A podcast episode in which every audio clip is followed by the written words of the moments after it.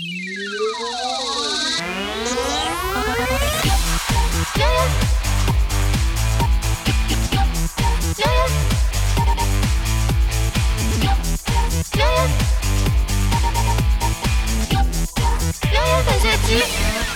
识青年不受骗。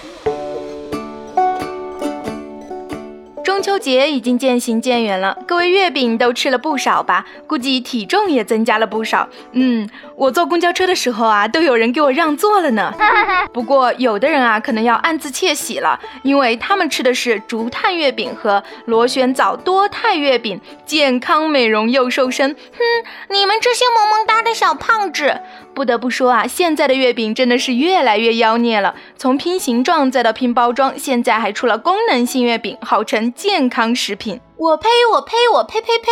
小杆支起来，小耳朵竖起来，下面果个军并没要来给大家嘚吧嘚一下月饼那些事儿了。健康食品是什么？它并没有一个科学上的定义，法律上呢也没有规定啥样的才算是健康食品。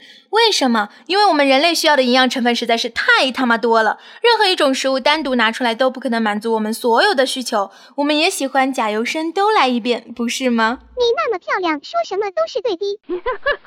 所以啊，一般我们所说的健康食品啊，就是那些营养比较全面的，能满足人体大多数需求，同时对身体的不利影响又比较小的食品。像像是蔬菜就能够提供很多的维生素、矿物质、纤维素、抗氧化剂这些我们很容易缺失的营养成。分糖和脂肪这类我们特别容易摄入过量的东西呢，含量又比较少，所以啊，可以被叫做健康食品。咱们现在的生活水平啊，碳水化合物、脂肪、蛋白质和盐啊，都是很容易就会摄入过量的，反而是那些维生素之类的微量元素很容易缺失。所以只要是高糖高油，基本上就是垃圾食品，没跑了。长期吃这些啊，身体就会热量过多，营养失衡。那照这个标准来看啊，月饼不管怎么折腾，都是一种不健康的食品。首先做月饼，糖肯定是少不了的，鲜肉月饼还是甜的呢，而外面的面皮啊，单纯的面皮口感多不。好，想要酥软啊，那就得下猛料，可劲儿放油。看月饼的主要成分啊，就是糖、油、面，不光营养单一啊，热量也超高，怎么能算是健康呢？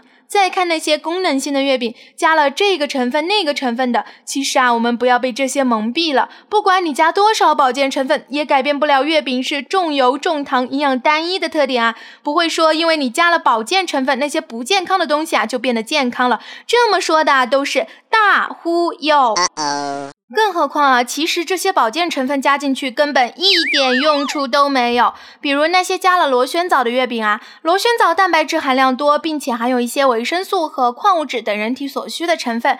但其实啊，这也没啥神奇的，它有的别人也有，并不稀奇。并且螺旋藻含的那点蛋白质跟人体一天所需的蛋白质比起来，简直就是个心理安慰。除非你是拿着螺旋藻当萝卜青菜那样经常吃，站着吃、坐着吃、躺着吃，大量吃，否则并没有什么。么卵用。另外，其他的功能成分啊，什么西洋参啦、鲍鱼啦、鱼翅之类的，也没有什么科学依据说它们是有多么的神奇。跟螺旋藻啊，都是同样的道理，顶多吃个新鲜。真想健康啊，那就管住嘴，迈开腿，离开月饼，so easy。